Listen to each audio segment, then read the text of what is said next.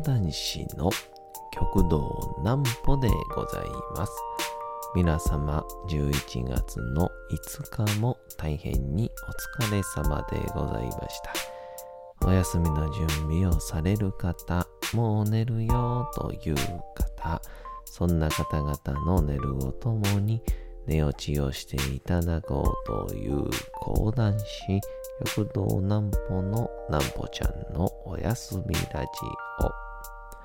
このラジオは毎週月曜日から金曜日の21時から音声アプリサウンドクラウド、Spotify、Amazon Music、Podcast にて配信をされております。皆様からのお便りもお待ちしております。お便りは極道南歩公式ホームページのおやすみラジオ特設ページから送ることができます。内容は何でも結構です。ねえねえ聞いてよなんぽちゃんから始まる皆様の日々の出来事や思っていることなどを送ってください。ご希望の方にはなんぽちゃんグッズプレゼントいたしますので、住所、名前お忘れなくと。えー、いうことでございまして、あのー、まあ、これは、あれか。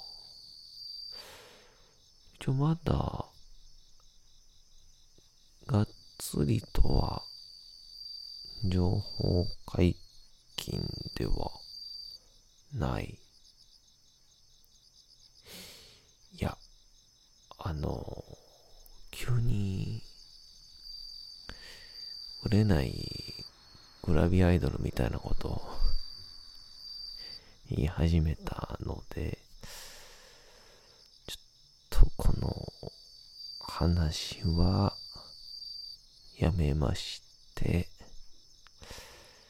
えー今日はお寿司屋さんの話です。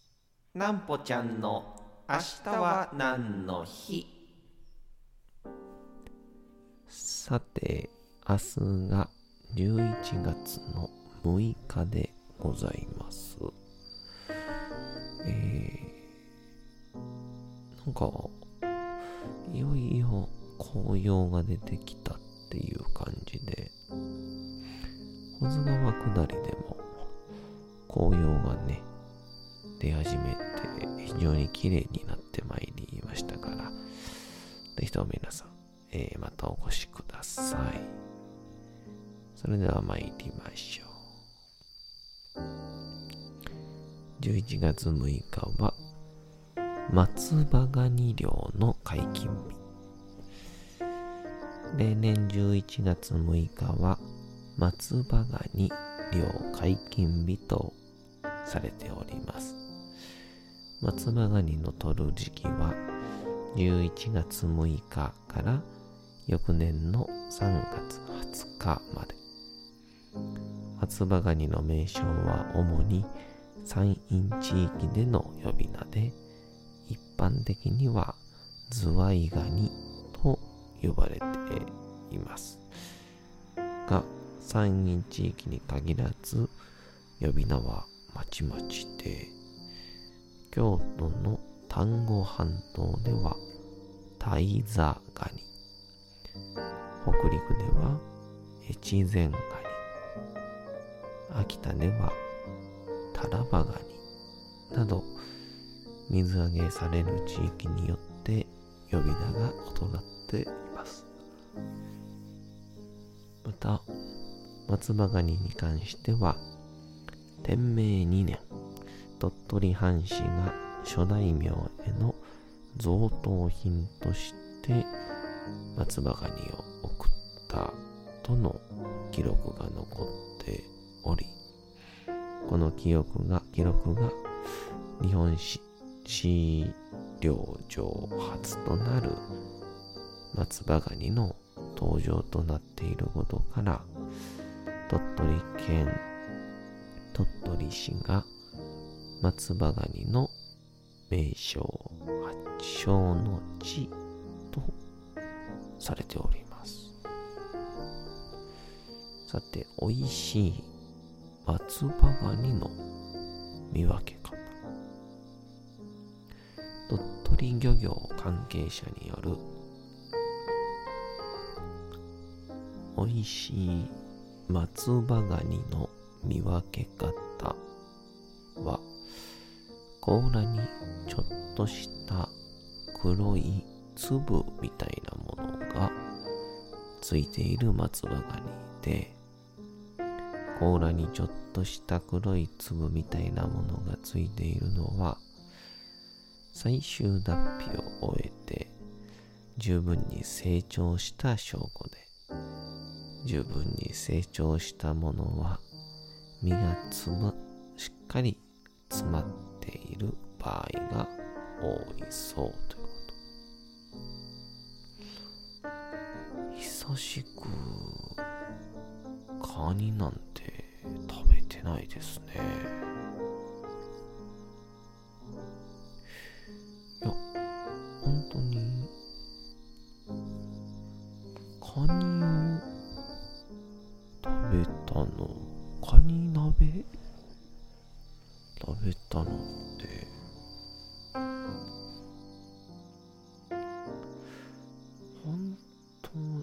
これマジで？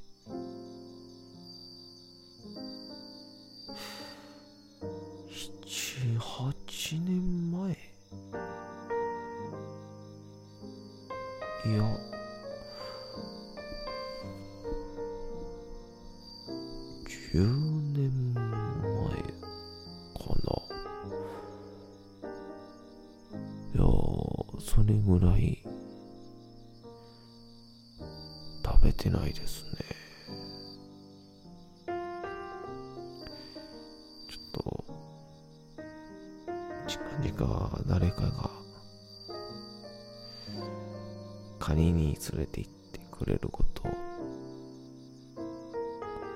願いつつという。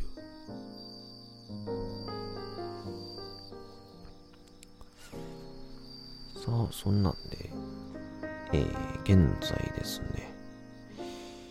えー、阪神野田駅という大阪の駅の徒歩2、3分のところにあります。寿司佐伯というところで私もう寿司と出会いたくて。寿司と戯れたくて。働いております。だいたい週1から2ぐらいなんですけど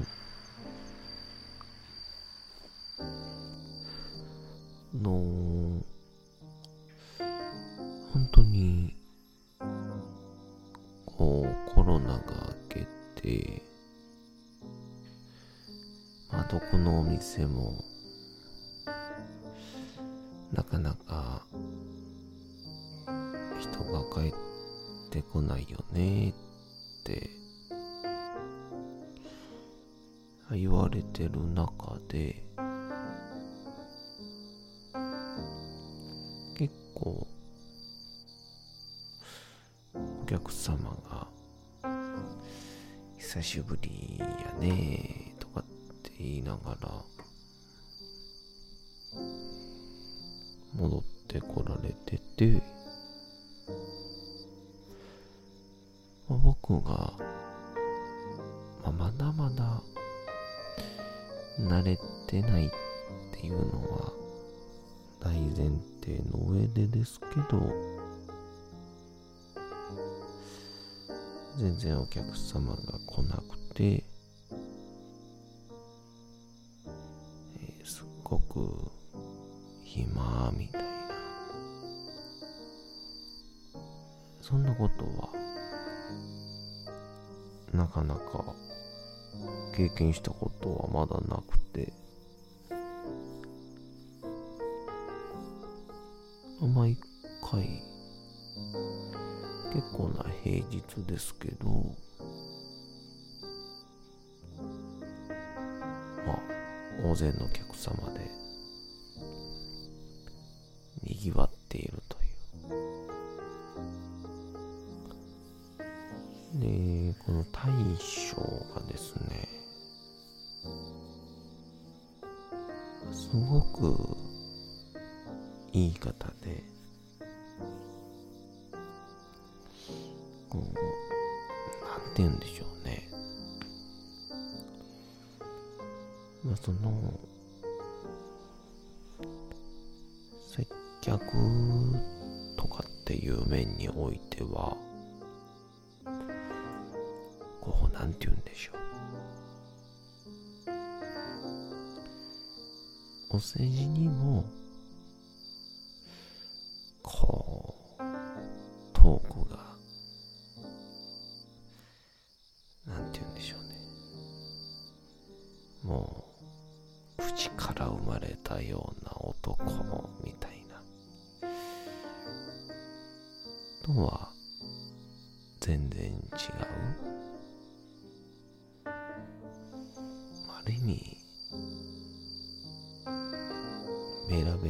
ラベラベラうまくしゃべるっていうタイプの方ではなくてお客さんから飛んでくる球を非常に上手に受けて返してってていうのを続けてらっしゃいまして。なのでこうなんとも言えない大将のこう空気感と言いましょうか、まあ、それに加えての料理の美味しさ。そこにお客さんがリピートになってるんだろうなと思うわけですけど。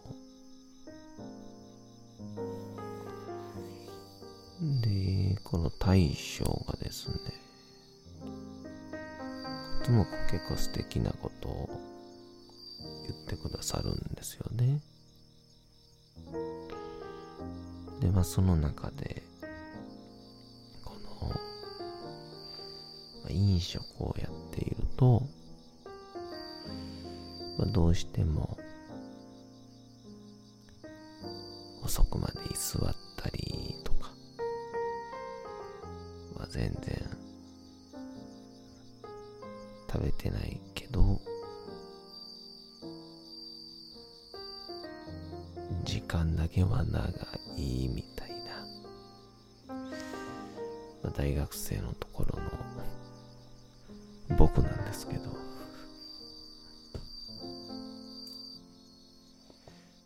そんなメンバーお客さん。どんな時に大将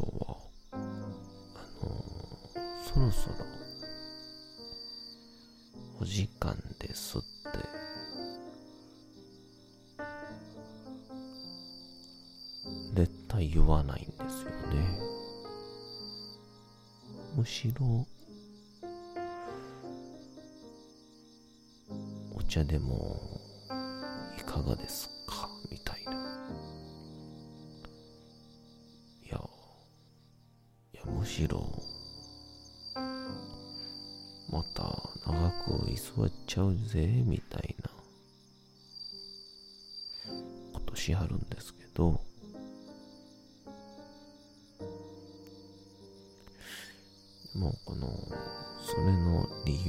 対象ですね。お客さんがもういよいよ終盤。帰ろうか帰らないかみたいな時に早く帰ってくれへんかなと思ってお客さんが帰ると。ではよ帰ってほしいから何も言えなかった。ちょっと雑な対応をした。その時に自分の器が試されると。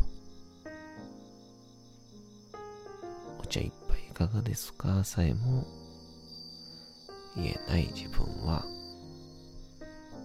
器が小さくてそんな気持ちを打ち破って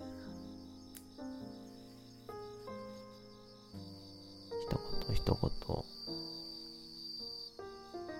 喋ることで己の器が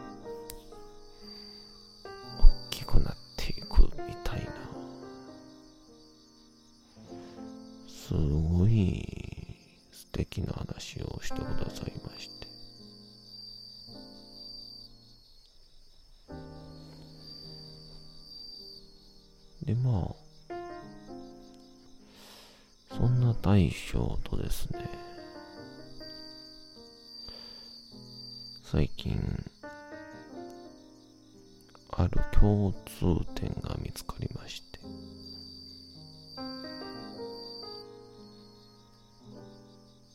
歯医者が一緒だった。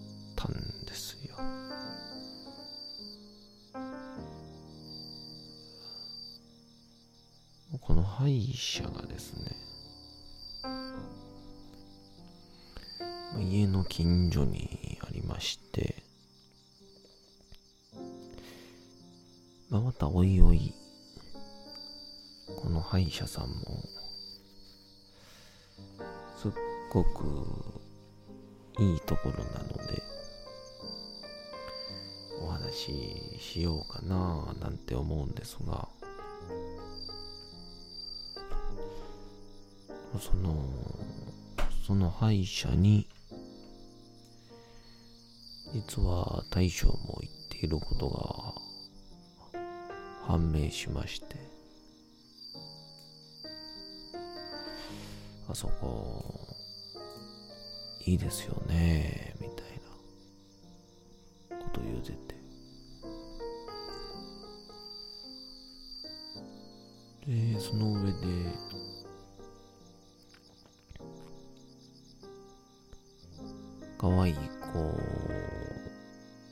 多いよねみたいな。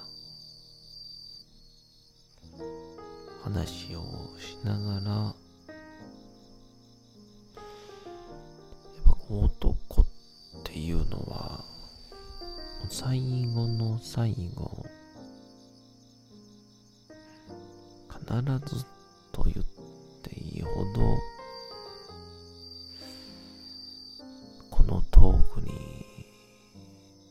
ですけど。歯医者で。経験。する。最大の同じテーマっていうのは。歯科衛生士さんの僕らに当たっている部位はお腹なのかそれともおっぱいなのかっていうですね。えー、器の大きい最高の対象と話をしました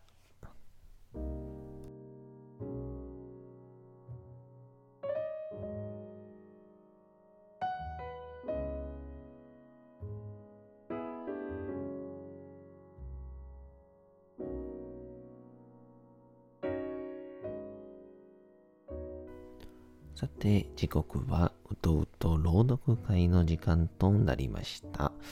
皆様、小さい頃眠れなかった時に、お父さん、お母さん、おじいちゃん、おばあちゃん、お世話になっている方に本を読んでもらった思いではないでしょうか。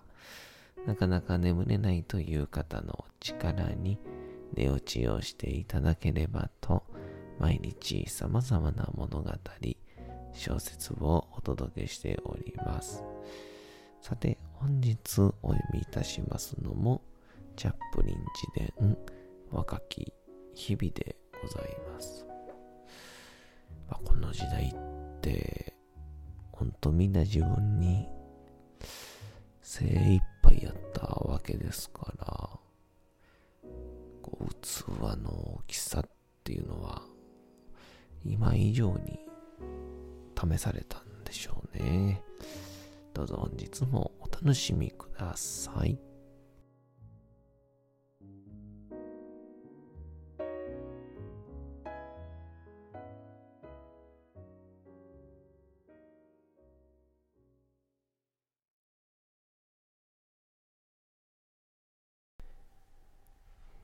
チャップリン自伝若き日々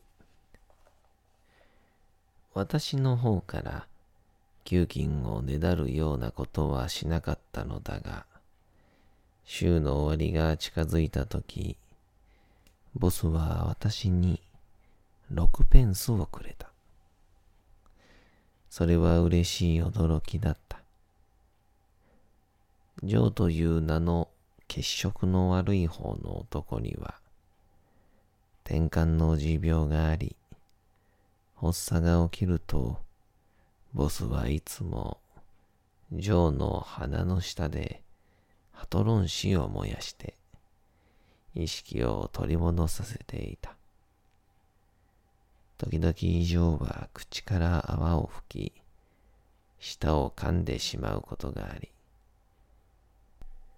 正気に戻ると、恥じって、惨めな思いをしているように見えた。薪割り人部たちは朝7時から夜7時まで、時にはそれより遅くまで働いたが、二人が倉庫に鍵をかけて家に戻ってしまう時間が来ると、私はいつも寂しく思った。ある晩のこと、ボスがジョーと私をねぎらおうと、サウスロンドンミュージックホールの2ペンスの立ち見席チケットを買ってくれることになった。ジョーと私は、すでに顔と手を洗って身なりを整え、ボスを待っていた。私はワクワクしていた。というのも、その週の演目は、フレッド・カーの後に私が参加することになる一座。その喜劇、アーリーバーズだったからだ。ジョーは馬小屋の壁に寄りかかり、私はその反対側に立ち、二人ともその晩のことを考えて心を躍らせていた。すると、突然ジョーがうめき声を上げ、壁から斜めにずり落ちた。転換の発作だった。